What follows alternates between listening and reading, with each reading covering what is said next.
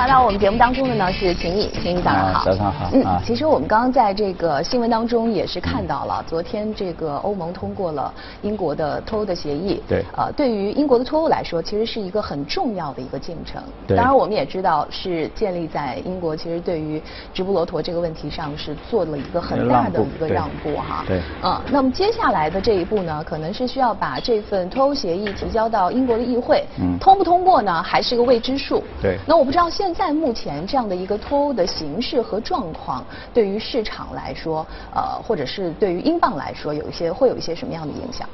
我觉得，因为整个事件它从一六年的六月二十三号开始正式脱欧，然后呢，第二天六月二十四号的话，我们看到全球股市的话都是有一个暴跌的一个过程，美股啊，包括英国啊，都下跌百分之三。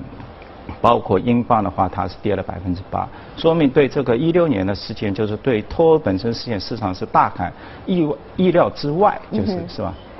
然后呢，我们看两年过后，那么其实美股的话是从两千年到现在的话涨了百分之三十，是吧？一路上涨。那么包括英国，英国的话，它可能是英镑继续下跌了有百分之七到百分之八左右，但它的股票市场的话，应该是上涨了百分之十五，应该说是比较平稳的。包括欧股也有一定的一个上浮，就是说整个一个政治事件，可能大家吵得纷纷扬扬，但是从金融市场、经济啊也好，股票啊、汇率市场啊，基本上还是比较平稳的。包括我们看到，就是说像上周的。就英国跟西班牙，他已经三百年的一个跟直布罗骆驼之间的一个纠纷，那都可以在最后时刻，大家都可以解决。我觉得接下来的话，应该是他交到这个议会，可能也是一种谈判，是吧？大家都想要一个更更好的一个 deal。那在之前的话，大家都放风。那我觉得现在。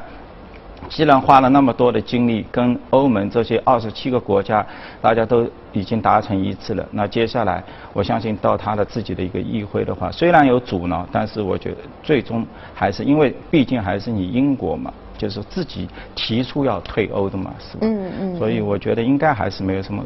导致我觉得接下来的话就是说，呃，对于关注一些欧洲资产的，啊，大。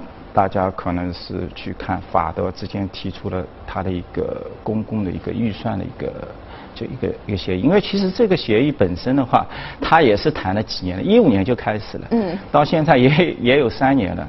我觉得英国正式的一个退欧，其实就是会把这种协议达成这个协议往前更加推进一下，是吧？因为你说你整个一个欧元你货币一体化了，你不可能你的整个一个财政政策。没有达到一个一体化的这么一个过程，是吧？嗯嗯那接下来的话，我觉得就是一个十二月十三号跟十二月十四号，它一个欧盟会议，就是来谈谈论这个，就是说具体这个公共这个预算它的一个资金怎么来，然后里面具体的一个大家一个怎么一个协调，会有一个具体的一个谈判，是吧？嗯。那我觉得接下来如果把这个谈好的话，那相当来说。会对整个欧洲形成一个支撑，因为我们毕竟知道，就是说现在大家都觉得欧洲蛮便宜的，啊，相比美国是吧？是。因为整体跌幅，刚刚英国也涨幅都比较小，但是呢，它的包括它的估值现在也已经就是跌到五年的这么一个低谷，是吧？当然市场的话，对企业的一些呃盈利的一些利润率啊也好，包括盈利的一些增速也好，大家。包括企业现在也面临一个融资成本的一个上升，但是呢，这些因素都可能考虑在内。就是说，欧股不是历史上最便宜的，但现在是五年那个低点，但是它也不是最便宜，但至少是大家可以去考虑。那如果说一些政治上的一些能够大家更加达成一致的话，那这一块资产的话，放在现在这个全球这么一个低回报的，嗯，对我，因为我们看到。今年其实从美美国、日本、欧洲是吧？全球亚洲，所有你跟股票相关的、跟债呃债券还是不错的，是吧？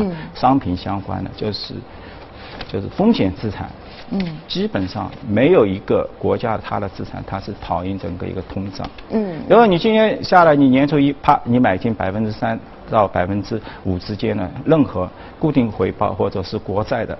那你都跑赢这些股票，大家忙了一年，主动投资很辛苦，都没有跑赢这些类资产，嗯嗯，说明接下去的话，包括整个一个全球，它肯定也是进入到一个就是说低回报这么一个，甚至有可能是一个低融资啊，就是说融资需求不会就是大幅的一个。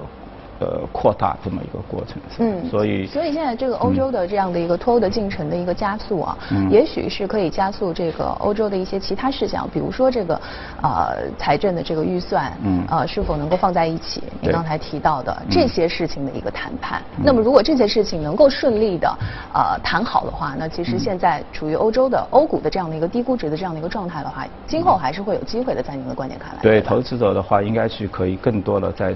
因为毕竟它还是比较稳定，是吧？历来几百年来，这个政治各个方面环境都比较稳定。嗯。然后呢，也有一定的一个增长，然后资产的价格也比较低。既然大家都在。追求低估值的一些资产，那肯定是可以去考虑。嗯嗯嗯。啊哦，我们说完了低估值的资产，我们现在要来说一说高估值的这些了。呃，上周其实美国的这个股市也是经历了一轮很大的一个调整和波动啊，尤其是纳指，呃，我们看到了这个下跌。当时上涨的时候，它的上涨幅度是最大的；现在下跌的时候呢，下跌幅度也是最大的。很多人也是说，这个科技股里面有分化，然后呢，呃，是不是也就是说，现在它的这个涨幅？幅或者上升的空间已经到顶了，没有办法再继续上升了。对，应该说是一个阶段性的，因为从一五一六到呃一六一七的话，都是科技股放的一个天下。那这段时间它是跌了一点，接近一点二万亿美金，相当于把整个标普五百的市值削了百分之五左右，是吧？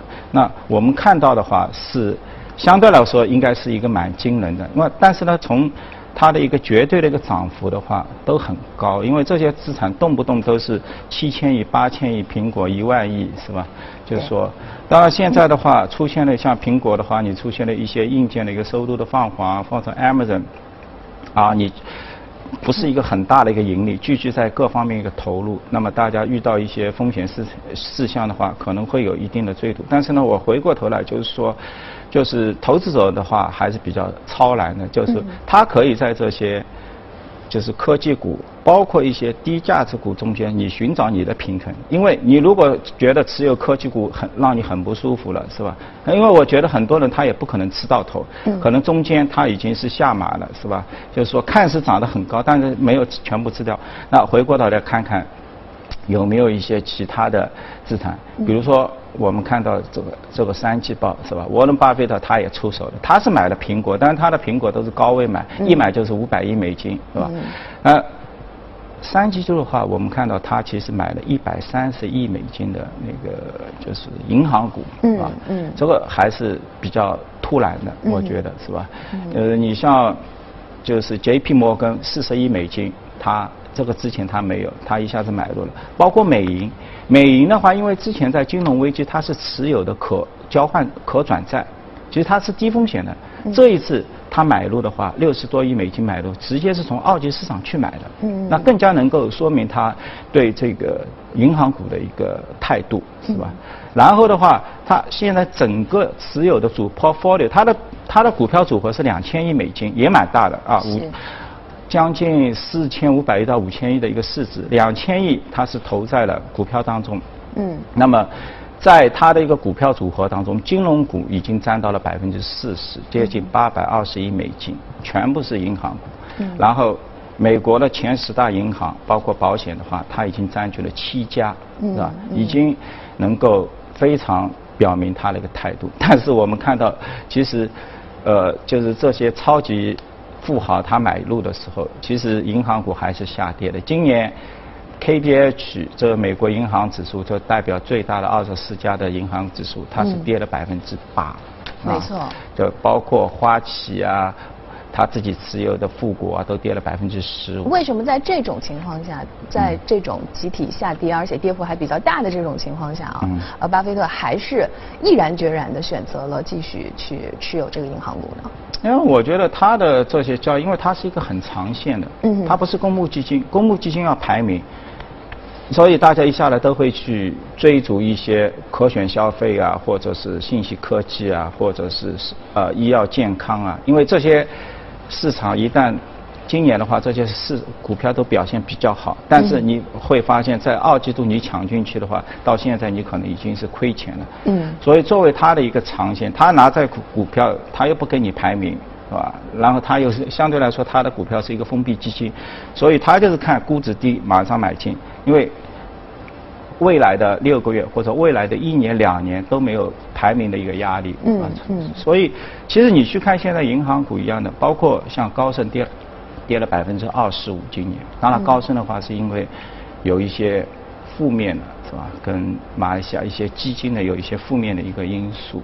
但是呢，其实它的价值已经完全出来。我们知道这些金融科技对银行股的改变还是蛮巨大的。嗯嗯。这些改变是体现在哪些方面呢？呃，我觉得主要还是一个成本的一个体现，就是说，我们听到很多的时候，就是说银行在裁员。但是银行也在增员，你像高盛本来百分之四十的现在，可能你问他的员工队伍，他都是软件工程师，嗯，他其实已经是一个 IT 公司了，包括我们国内的 A 股的银行是吧？现在估值都很低，五倍六倍，但是你看到他他在不断的就是营业的一些低效的一些网点不断的裁，一些柜台的一些人员可能也在裁并呃裁的范围，但是呢，科技人员。这些 IT 的这些科技人员不断的在上升，所以银行越来越是往一个科技方面去转，是吧？所以到一个点，啊，就是我觉得它的一个利润率的话，会其实就是过。未来这么几年，它都会一个走慢慢的一个提升的一个过程，所以因为它在控成本的这个方面会做得越来越好。对，所以你去看沃伦巴菲的一个组合，第一个就是极具看好美国资产，比如说它的铁路资产、GEICO 啊，它的这些保险类资产。第二类资产就是既看好美国的同时，要看好全球市场。就像你美资的这些银行，前七大银行，它很多都在海外有所布局，包括新兴市场有所布局。你现在特朗普过来的话，美国一家独好肯定是不行，是吧？就美国好，新兴市场也好，相互印证，那么才会这个市场走得更好。嗯。所以他把这个，就是说百分之四十全部铺到这个金融类资产，一方面是，我觉得它可能它是一个并购型的企业，它找不到好的一个并并购项目，然后是能够顺便到一些低估值里面去，是吧？暂时躲。第二个，其实更多的，我觉得就是这些银行股本身也是跟海外市新兴市场个就是密切相关的。嗯。他也希望能够把自己的组合更多的就是说能够偏向于在能够未来受益于海外市场的复苏的这些资产。嗯。那么比如说像这些花旗啊这些银行类资产，因为它的组合在境外还是比较多的，所以我觉得它应该是给我们一个提。提示吧，就是说这个提示对很多排名基金不一定能够立马有帮助，但是呢，对于很多真正的就是职业投资人啊，我们的一些。个人投资者也好，都是蛮有帮助的。就是它的长线肯定是现在买银行股是看后面三年左右，是吧？因为三年左右的话，它的盈利啊，各方面的成本控制啊，都是蛮明显的。就是你能够比较确信的是，可以看到三四年的话，它有个百分之三到三十到五十的整个一个盈利的这么一个增长，是吧？嗯嗯嗯。但你需要一个时间去慢慢把它获取这样的一个收益。嗯。所以总的来说，就是银行股呢，在这个控成本方面、提高效率方面，以后会做得越来越好。对。同时呢，它不仅是在美国的本土市场，同时在新兴市场，因为呃会有一些布局，所以呢，只有这两个市场呃相互制衡下来之后，就是共同发展，然后它的未来的长线才会发展的更好。对，包括也是它也是一个组合嘛，就是我刚刚所说的，就是银行股在这一个位置，它处于一个比较低估的话，嗯，就是说。也是处在有大量的投资人，可能已经在科技股的话，他们已经受损，是吧？就是说高位下来百分之十五或者百分之二十，很多像半导体啊这些股票跌幅都百分之三十到四十了，是吧？嗯。那这个时候的话，很有也可能有一个资产的一个 rotation，一个风格的一个切换，是吧？再换到这个里面去，所以呢，可能会后面的话也会有一波比较好的一波，呃，绝对。绝对收益的一些机会啊。